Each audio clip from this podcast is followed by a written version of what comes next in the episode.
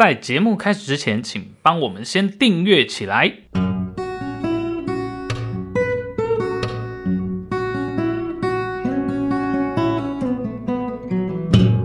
欢迎来到卡关实验室，听卡关不卡油。上集呢，我们在节目里提到了有关超慢跑相关的一些美感哦。嗯、那我们在里面有讲到。诶，呼吸其实对于不只是超慢跑啦，其实很多运动呼吸都是非常重要。那呼吸也是我们人一天当中，哦，当然心跳我们没办法控制嘛，但是呼吸很有趣，它是我们有意识可以控制，无意识也可以控制的一个行为跟运动。嗯，哦，那它对于我们人的整个的生理来说，甚至情绪来说，都会有很大的影响。嗯、好，那我们在网络上其实有看到很多有关于减脂的这样的文章哦，相信如果各位听众朋友对于减脂这个议题有兴趣，应该都有看过相关的资料。也就是说，诶，老师，你知道我们一天当中什么时候拿脂肪当成能量来源的时间是最多的吗？拿脂肪当成能量上厕所，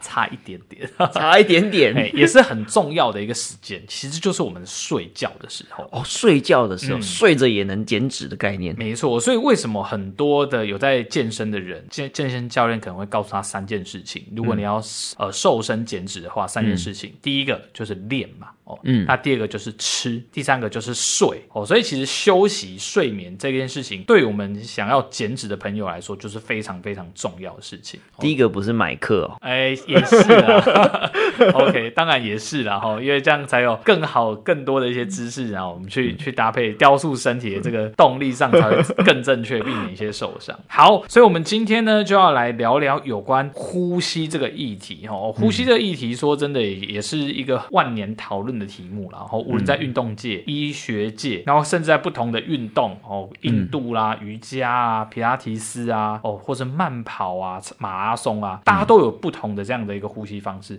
甚至前阵子有一本书哦，不晓得老郑或者各位听众朋友们有没有听过？它叫《呼吸原理》。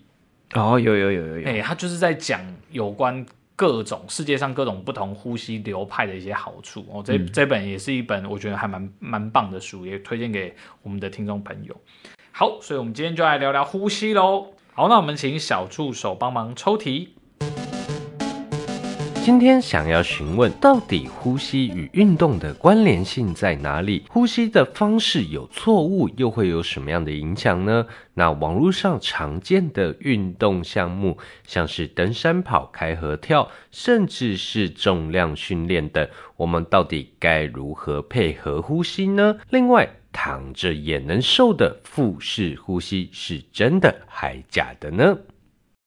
那这一集哈，当然就是由阿泽嗯来担任闯关者喽。好，对，因为阿泽对于体态的训练、呼吸的训练，还有很深厚的皮拉提斯的教学经验，嗯、所以他来谈呼吸这件事情，觉得绝对是当之无愧啦。好，没问题。OK，那我们就开始喽。来，接着我们进入第一题哈。第一题，我想是所有的不论是男性或女性想瘦身的朋友们最关切的，嗯，就是到底这个呼吸啊，它的跟运动的关联性是在在哪里？然后再来就是它的运动的时候，你正确的呼吸到底能不能帮助你燃烧脂肪？好。我们首先先来回答有关呼吸跟运动的关联性哦。好，我们人在做运动，嗯，不要说运动啦，我们要正常活动的时候，嗯，一定要耗能嘛，对对吧？好，那我们身体其实有三个最主要的能量系统，也就是说，我要活动运动的时候，诶，我必须把身体的这些吃进去的养分拿出来用。我有三种方式。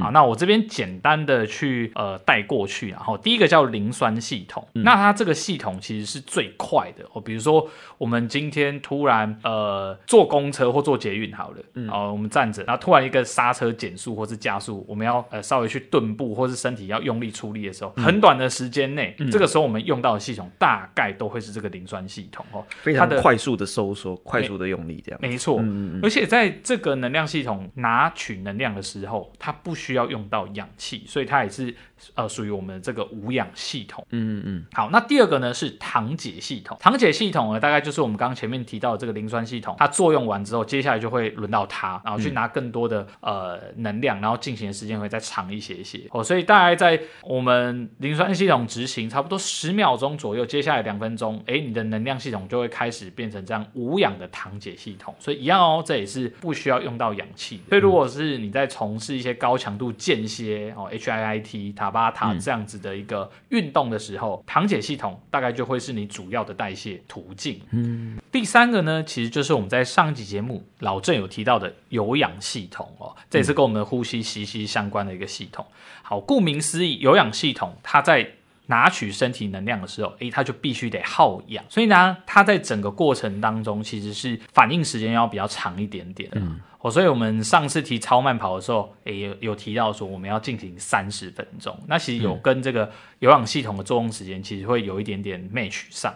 哦，所以我们这个有氧系统呢，它很重要的是。它的能量来源很多，就是我们的碳水化合物哦，可能是我们的肝糖啊等等这些物质之外，再来就是我们的脂肪了。嗯、哦，所以其实我们在运动的时候哦，我们会有一个想象啦，就是我们在这样跑步啊，或者是做重训啊，这样挥汗如雨的时候，我们在这过程中就已经把脂肪燃烧掉。嗯、这个这个概念哦，其实是没有那么正确的哦，嗯、因为我们真正在比较科学化的减脂。的这个过程中，我们其实提到的是减脂啊，并不是燃脂啊。也就是我们在运动过程中，其实是很难马上就呃去消耗到我们脂肪。嗯，更多的时候是我们透过这样有氧的系统，还有呼吸这样子的一个方式，好好呼吸的方式，去燃烧我们的脂肪。哦，所以挥汗如雨这件事情不一定能够减到脂肪咯。没错，这样听起来是这样。是，嗯，也有很多的朋友也会发呃反映一件事情，我就说我刚开始运动的时候，哎，好像要减个一两公斤，很快。嗯，可是后面呢，好像就有点停滞了。那甚至我有一些朋友去给我的回馈啦，哈，就是说我好像慢跑，然后游泳好像都不会瘦，然后反而好像我运动完之后很饿，吃的更多就变得更胖。哇，嗯，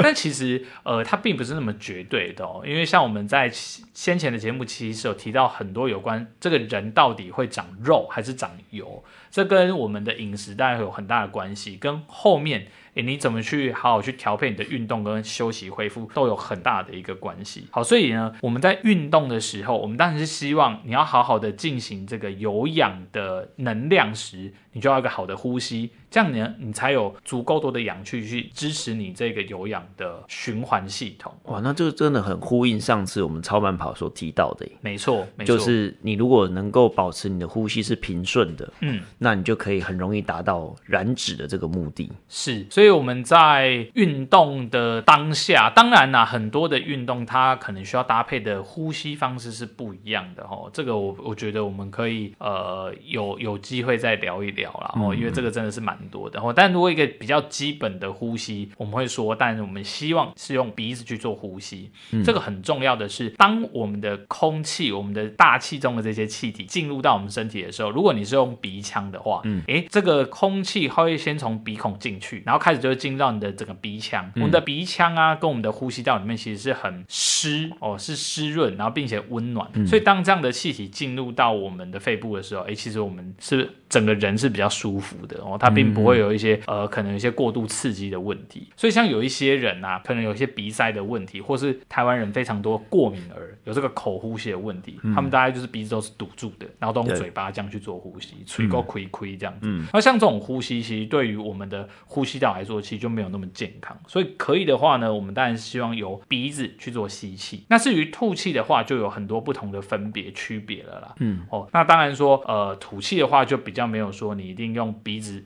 吐气是对的，还是嘴巴吐气是对的，嗯、就会看你的需求，我们再去做选择。哦，也就是说，你在运动的过程，你如果想要达到这个燃脂的目的的话，至少你一定要保持是鼻吸的状态。嗯，就是是比较理想，就是会让你的呼吸是比较平稳的。是，而且你的空气也可以经过温暖潮湿的鼻腔去先加湿加温。嗯哼，那对你的呼呼吸道的负担也会比较小。没错，OK。嗯哼，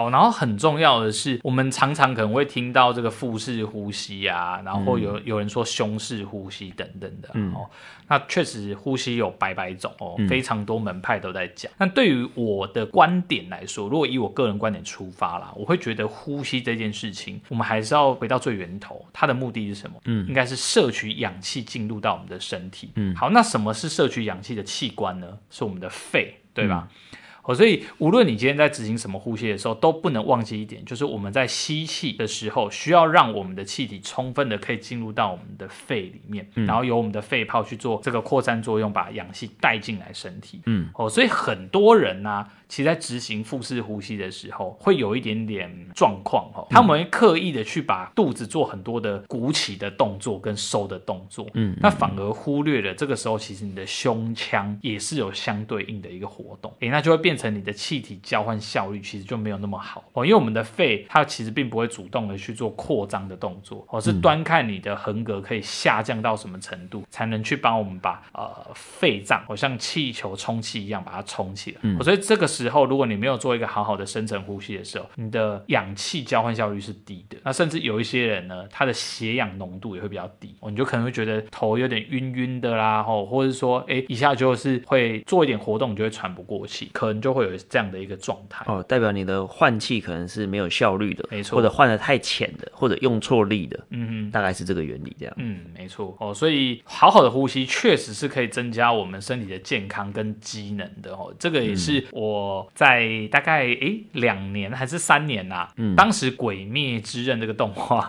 它上映的时候，哦，我看到我就很有很有感触了，哦，就有点像我们早期在练皮拉提斯一样，哦，它里面有提到这个全集中呼吸嘛，吼，就是希望很专注的去把气体吸入到我们的肺部，然后去增加我们的身体机能嘛，就用很多的呼吸法什么什么的，哦，所以我们这一期的标题叫瘦之呼吸，所以很多人他不太理解什么叫做呃很好。的一个全呼吸的这样的状态的时候，哎，我会请他去看一下《鬼灭之刃》哦，他就可能就会有点感觉，所以他并不是单纯说哦，我腹式呼吸就好，嗯，而是要试着进行全呼吸，没错，就让你的肺脏是可以往四面八方都正常的扩张开来的，对对，OK，好，那我们来看看第一关，我们给不给过呢？嗯，怎么会不过呢？因为其实我心里还有一个很深层的疑问，嗯。你刚刚一直说全，我们刚刚一直讲全呼吸，全呼吸。那我们有提到说，哎、欸。只有单做腹式呼吸可能是不够的，嗯、那究竟要怎么样达到全呼吸的这个境界？好，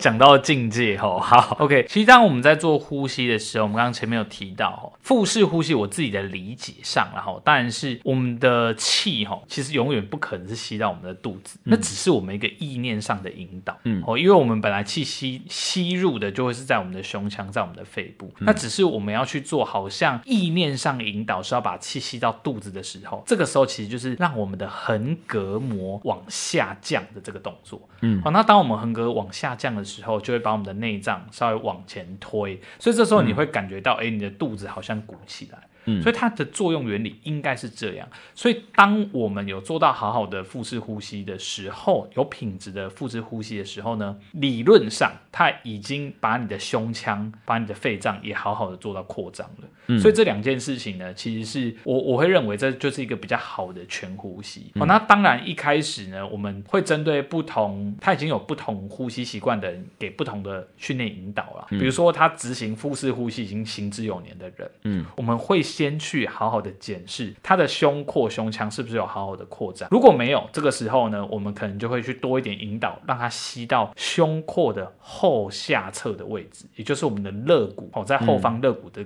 的这个位置，嗯、让他去更多深层的去做这个方面的去扩张。嗯，那通常如果是呃已经有做到好好呼吸的人，很快他这个呼吸模式就会发生一些改变。诶，我有个疑问，为什么会是就是呼吸到肋骨后下方的位置？哦，这个其实也是一个意念引导的部分啦，因为很多人的呼吸，你请他吸深的时候，你会发现到他往往比较扩张，或者说会有升起的这个位置会在哪？会在胸前，或在我们的肩膀。嗯、哦，那其实我们的肺脏呢，你要好好的去让它有效率的去做气体交换，其实是需要用到我们的呃比较下叶，我们的肺脏比较下叶的地方，哦，所以我们才会希望呢，它去往后侧、下侧去。做一个呼吸的引导，才会达到全部都往四面八方扩张的效果。因为当你吸到这个位置的时候，通常你在前方、上方的这些地方也会打开的。哦，因为大部分的人会开前面，是，但是后面很常被忽略掉。没错，所以把这个最后一个最后一块宝地把它打开了，没错，全呼吸就开启了，这样。没错，对对对，好，这样算是蛮蛮有 sense 的，这样我心里就很多画面了，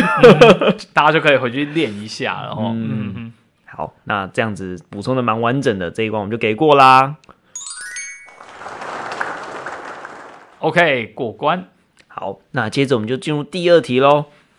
好。好，那第二题呢，就是我要问的是，今天我如果今天在进行一些有氧训练、有氧运动，比如说我登山健行啊，或者去慢跑啊，好，那在做这些有氧运动的时候呢，我的呼吸应该怎么进行会是比较顺畅的？那再来是，当我做对呼吸的时候，或者做错呼吸的时候，可以怎么样自己观察到呢？因为有时候呼吸会是很自觉，嗯、就是很没有自觉的啦。哦，对对对，所以要怎么样去透过一些征兆去观察到啊，我自己到底是呼吸对了还是错了？嗯，好，嗯，我们这边提到是。focus 在有氧运动，然后有氧运动大部分来说，它都是需要进行比较长时间，哦，你可能要半个小时以上，嗯，所以呢，你的吸气方式就如同我们刚刚前面讲的，就很重要了，千万一定要用鼻子去做呼吸，哦，因为如果像现在天气比较冷啊，外面如果是空气比较干、比较冷的时候，对你的呼吸道其实都会可能会有一些负担跟刺激，哦，所以是如果你在进行有氧运动的时候，第一个是吸气要注意用鼻子去做吸气。好，那再来第二个是要保持一个节律或是节奏了。很多时候，嗯，比较不常运动的人哈，很容易会有这个过度换气的问题。我不晓得各位有没有遇过？嗯，像我自己在求学期间，我们不是都会测那个什么几公尺啊？一千六百公尺，嗯，我要跑跑操场，可能要跑个好几圈。那我们我我印象非常深刻啦。无论是高中或大学的时候，我们班都有那个比较不爱运动的女生哈，会过度换气，哦，她就会瞬间会哇，就是双手捂着胸口，然后会会喘不过去这样子，那个不是因为看到喜欢的男生哦，也有可能，好吧也有可能。哦，所以如果要避免这个过度换气的问题，哦，其实这个节奏就还蛮重要的。因为很多时候我们在过度换气的时候，大家会想是呼吸不是就为了是把氧气吸进身体或在我们的血液当中，其实有时候反而二氧化碳才是关键哦。因为我们在呼吸的时候，除了把氧气拿进来之外，我们希望把二氧化碳排掉。嗯，好，但有时候呢，因为我们这个呼吸节奏不对的时候，我们会把二氧化碳排得太快，排的太多，哦、排得太干净也不行，排得太干净也不行，这样你身体就少了一个调节的刺激跟机制了。嗯，所以这个时候呢，我们可能就要赶快拿一个塑胶袋或者纸袋捂住捂住他的口鼻，哦，让他的二氧化碳可以在里面多一些些，哦，让它血液里面的二氧化碳浓度要提升到一个层次之后，一个档次之后，哦，他的呼吸调节才会是一个比较正常的。或或者戴口罩也可以咯，戴口罩也可以，嗯、对哦，所以像有一些人，甚至他会为了让他的整个训练量啊，哦会会更有 loading 一点，他可能就会戴那种那种面罩。哦，那种其实也是一个方式哦，所以在呼进行有氧运动的时候，呼吸的第二个重点就是节奏哦。无论你是要吸一口吐两口，吸一口吐一口，有些人甚至吸两口吐一口，用这样的方式其实都是 OK 的哦。你只要找到你的舒适，然后可以好好的去进行长时间活动这个呼吸节奏，我认为这个都是很好。嗯，好，那刚刚第二个子题就是怎么样去判断你的呼吸可能出现一些状况哦。那刚刚我们前面有提到，有可能你会过度换气，这就是一个，然后再来就是很。很多人可能在执行有氧运动都会遇到的问题，就是他会有这种腹痛、侧腹痛。哦、嗯哼，终于想起小时候跑一跑，突然突然侧腹痛的那种感觉了。对，没错哦，那种侧腹痛其实还蛮不舒服的。嗯，那大家可以回想一下，什么时候比较容易出现侧腹痛？通常就是诶，你没有太注重自己的呼吸，你大概就是专注在说、嗯、啊，我要冲啊，我要跑啊，然后要跑完这一、嗯、真的这个全程的时候，诶，在这个时候有可能你的身体呀、啊，然后包含是你这一些呃。呃，要呼吸的肌群，好好呼吸的肌群，横膈的这个位置，它也没有好好去做一个暖身跟搭配的时候，你可能就会出现这个所谓的侧腹痛。哦，那就是俗称的胃抽筋的概念了。对，有点像，大家都会以为那是胃抽筋，结果抽的不是胃，哦，其实是我们的横膈。哦，对，所以这个呢，就是也算是一个蛮重要的一个 sign 啦。嗯，好在有一些人真的也会出现这样的状况，跑步跑一跑之后，哎，反而肩颈酸的要命，紧的要命。哦，脖子痛很紧，没错，是很有趣哦。哦，理论上我们在跑步的时候，会透过这个摆臂的动作、身体旋转的动作，会让我们整个背部跟呃肩颈的地方是会比较放松一些。但有些人跑完反而会更不舒服。我曾经也遇过非常多这样的呃学生哦，那他们的状况大概率都会是他们的呼吸模式是错的，他们用了非常多的上胸呼吸跟肩颈肌群辅助的呼吸，所以变成说，哎，我每呼吸一次。我的肩颈肌肉就紧一次，僵一次，哦，那这样他大概在跑的差不多五到十分钟内，他的肩颈就会开始紧起来，那反而他就没有办法好好去执行一个好好的跑步或是有氧运动，那甚至有一些呢会有一些头痛跑出来，嗯，这就是要特别去留意，可能你的呼吸的模式就已经不是那么理想了。由于这件事情，如果出现在农历七月的时候，夜跑的族群 就会造成极大的恐慌，是就会觉得被什么东西压到的感觉。对，那我们刚刚提到第三个这个肩颈僵硬的问题啊，其实不只是在做有氧运动的时候会有的状况，更多时候是出现在我们日常的时候。我像我们现在非常多的。听众朋友也好，或我们的亲友也好，很多都是这个办公室族群啊，或者说坐姿生活的族群。嗯、在这样的坐姿之下，再加上我们可能工作的压力，或是来自生活的各种压力，嗯、我们的呼吸都会变变得比较浅。然后呢，并且用比较多这个所谓的辅助肌群，我们的脖子的肌群，还有肩颈的肌群。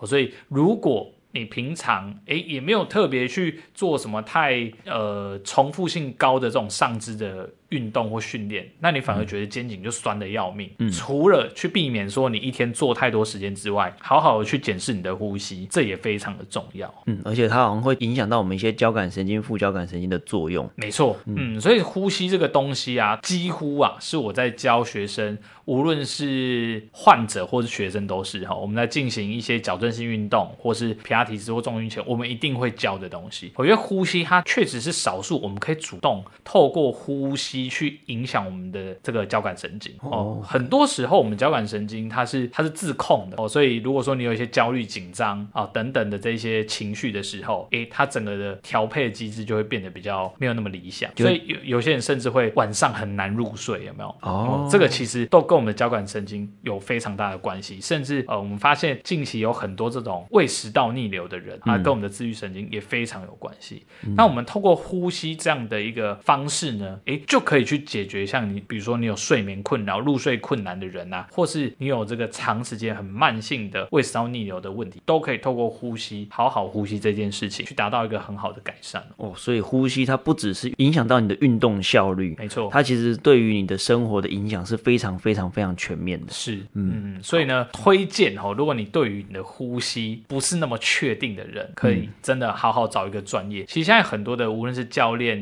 啊、呃、物理治疗师或是医师，很多人。大家都会推崇呃，可能某个好好好呼吸的一个方式。哦，那当然，如同我们前面所说，其实没有所谓最棒的呼吸啦。哦，当然你在不同状态下、不同运动的时候，可能有不同的呼吸。甚至我们在做无氧训练的时候，有时候会在做大重量的时候需要闭气，这其实都有一些技巧。哦，那当然这个详细的东西就可能要请各位去寻求到一个比较专业的专业人士，然后去提供你更多呼吸上的这样的一个协助跟建议。OK，所以第二题我们听到几个重点啊，第一个就是说，呃，你今天要呼吸的时候，有两个小小的 pebble 可以帮帮助你完成全呼吸，是，就是尽可能用鼻子吸气，嗯哼，这个是很重要的一个机制。然后第二个就是你在呼吸的时候，尽可能想象。把你的呃肋骨的后下方做一个完整的扩张，是你就可以把你遗失的下部的肺叶把它找出来。没错，那再来就是呃你要如何透过自己的一些症状呢，去去感受自己呼吸到底正不正确？嗯、你如果感觉到哎、欸、你有过度换气、头晕脑胀的问题，嗯、哼或者说你跑一跑，哎、欸、你你在运动过程中会产生侧腹痛。对，侧风这种问问题的时候，感觉啊，好像是要胃要抽筋那种感觉的时候，哎，代表你的呼吸的节奏频率是错的。嗯哼，所以建立一个稳定的呼吸节奏，找到你的呼吸节奏就相当重要。嗯哼，那第三个就是你如果跑一跑，会觉得哎，肩颈就开始莫名其妙的紧起来的时候，哎、嗯，这个时候也有可能是你的呼吸的方法是有问题的。嗯，好，所以如果以上三种的症状呢，在你的运动的过程当中不断的出现的话，强烈建议一定要寻求专业的协助，去调整一下你的呼吸的方式。没错。好，那你可以先优先收听卡关实验室，来听听阿哲的声音，来看看说，哎，到底呼吸是不是对的？重新检视一次。那真的不行的话，哎，就寻求专业的人士来帮忙喽。好，那第二关我想已经非常非常完整了，哈、嗯，所以第二关我会直接给过啦。Yes。那接着我们进入第三关，第三关就是我想。大家在开头的时候就听到一个重点，嗯、躺着也能燃脂这件事情，想必大家非常非常好奇吧？那究竟躺着呼吸就能瘦这件事情，到底是不是真的、啊？好，我们先讲结论来说，确实躺着就能燃脂，对，这件事情是真的。好，但它会建立在我们很多的。条件之下，哦，那第一个当然就会是我们身体整个人的代谢状态是好的。相信有在做健身的朋友，对于一个名词应该不陌生，就是基础代谢率。嗯，好，基础代谢率它简单来说就是我们一天当中如果什么都不做，嗯、我们不去计算这些我们因为活动而消耗的卡路里，我们维持身体正常机能，包含你的呼吸、心跳、你的新陈代谢，就需要耗能的这个呃，我们就叫基础代谢率。嗯、那基础代谢率什么样的人会是比较高的呢？通常，但你年轻的人，然后再来是你的肌肉量，肌肉量越高的人，其实你的基础代谢率就会越高。那大家可以把肌肉也想象成一个发电厂哦，在你的身体里面，就是我们会需要透过发电厂拿氧气，然后拿我们的脂肪来产生能量。所以呢，如果说今天是一个肌肉量比较大的人，他在睡觉的时候，因为睡觉的时候，通常我们做的呼吸是比较深层的，比较慢、嗯、哦。那这件事情其实就会让我们在呃燃脂的这个过程是比较有效率的一个阶段哦。所以如果说你今天是呃一个肌肉量还不错，算是有在正常水准以上的人，然后你晚上有好好充分的休息，有好好的睡觉，你的在睡觉过程中你的呼吸是很深层的，这个时候呢，我们的脂肪在这个时间点就会会去做一个燃脂的动作。嗯，哦，那今天如果你是比如说你你的新陈代谢就不是很很好哦，那没有运动的习惯，然后加上你可能又有一些熬夜，然后睡眠时间又短。然后睡眠品质又不好的人，往往哦都会比较容易胖哦。这个就是我们在讲说，哎，到底是不是好好的呼吸就能瘦这件事情？那我们为什么提到这句话里面？刚刚我们的题目里面提到是腹式呼吸嘛？好，那我们再次强调哦，好的一个腹式呼吸，其实它应该已经包含了你有把你的胸廓、胸肋，然后还有你的肺脏做一个好好的扩张，然后进而让你的腹呃横膈是可以往下降的，然后才去推动你的腹部往前。哦，所以它其实比较我们在推荐的是一个全呼吸的一个方式，也就是你的胸腔、腹腔都有扩张感。哦，这是一个比较理想的方式，也会让我们的氧气交换效率是比较高的哦。但是我还是没有。听到一个很关键的名词，嗯嗯嗯，就是呃呃，刚刚阿九提到说，哎，你如果肌肉量很大，对，睡眠品质又好，那一定会少少很多脂肪。是，但是我如果脂肪又很很多，肌肉量又很少，然后睡又睡不好，哈哈，然后睡眠又少，那怎么办？哦，这个其实就要算是要各个击破啦。哦，那第一个当然是。我们比较重要的是，也，要去提升你的肌肉量这件事情哦。嗯，今天肌肉肌肉量这件事情，如果是对于是很虚弱，应该用这个词吗？就是比较弱的人来说，嗯，并不需要做到什么很特殊哦，一定要去做到很激烈的重量训练，他才有办法增肌。其实不用的，先把你的活动量先拉起来哦。比如说你一整天几乎都是坐着，没有什么在站啊，或甚至走的人，其实你开始去增加你的站姿或是走路的这个时间，你对于你。下肢肌肉的提升哦，其实就会有一些帮助。好，那再再来第二个就是去调整你的呼吸方式。调整呼吸方式呢，可以让你的整个呼吸的效率变好。那也可以让你呢晚上睡眠的时候，这个睡眠品质变好哦，所以它其实是一举多得的一件事情哦。所以你如果想要瘦身、想要减脂的话，就我们这样平常在谈训练的时候，都会谈增肌减脂、增肌减脂，讲的就是先增肌，嗯嗯嗯，再谈减脂，大概是这个流程。嗯嗯，就是说你先透过增肌，用一些重量训练方式，让你的肌肉量先整个提升。对，哇，不论是重量训练，或者说你只是增加你的下肢的活动量，是对，那至少肌肉的量。先增加了，先不要管脂肪有没有有没有减少。嗯嗯嗯。那当你肌肉量增加的时候，你减脂的曙光就出现了。没错，效率也会提升。嗯、然后，因为毕竟增肌减脂这件事情本身它就是不可能同时进行的。哦、嗯，因为一个是加法，一个是减法。嗯。那当我们要增肌的时候，通常我们摄取的能量跟卡路里都会是比较高的。嗯、所以，就我目前带学员的一些经验上面啊，除非他本身就已经是。肌肉量也够，脂肪量也很多的这种人，嗯、那当然我们可以选择直接去做呃减脂。嗯哦，那当然很多现在是泡芙人嘛，就看起来瘦瘦的，嗯、但是一测哇，发现他的体脂非常的高。像如果是这一类的朋友呢，我就会很推荐你可以先增肌，然后后面呢，我们减脂的效率就会提升。所以先不要管体重了，是。先因为有很多人在训练的过程就怕哇体重上去了，就是、嗯、就变成运动后的营养不良，是他就怕说啊吃太多就反而营养不良，他反而有训练，但是没有足够的营养，嗯、肌肉就长不出来，是那增肌这一节的效果就会非常差，没错。那想当然了，你就很难达到减脂的这个目标了。是的，对，我觉得这个这个算是一个很多人在增肌减脂的时候很常踩到的一个误区哈，嗯哼对吧、啊？那阿哲也刚刚把这个观念讲得非常的透彻，嗯、我们我相信各位听众朋友，如果有想要增肌减脂的朋友哈，就是对于今天的这样谈完之后，应该会有对于呼吸还有增肌减脂有一个非常完整的了解了。好，我想今天的节目非非常的完整了哈，那第三关我就给过啦，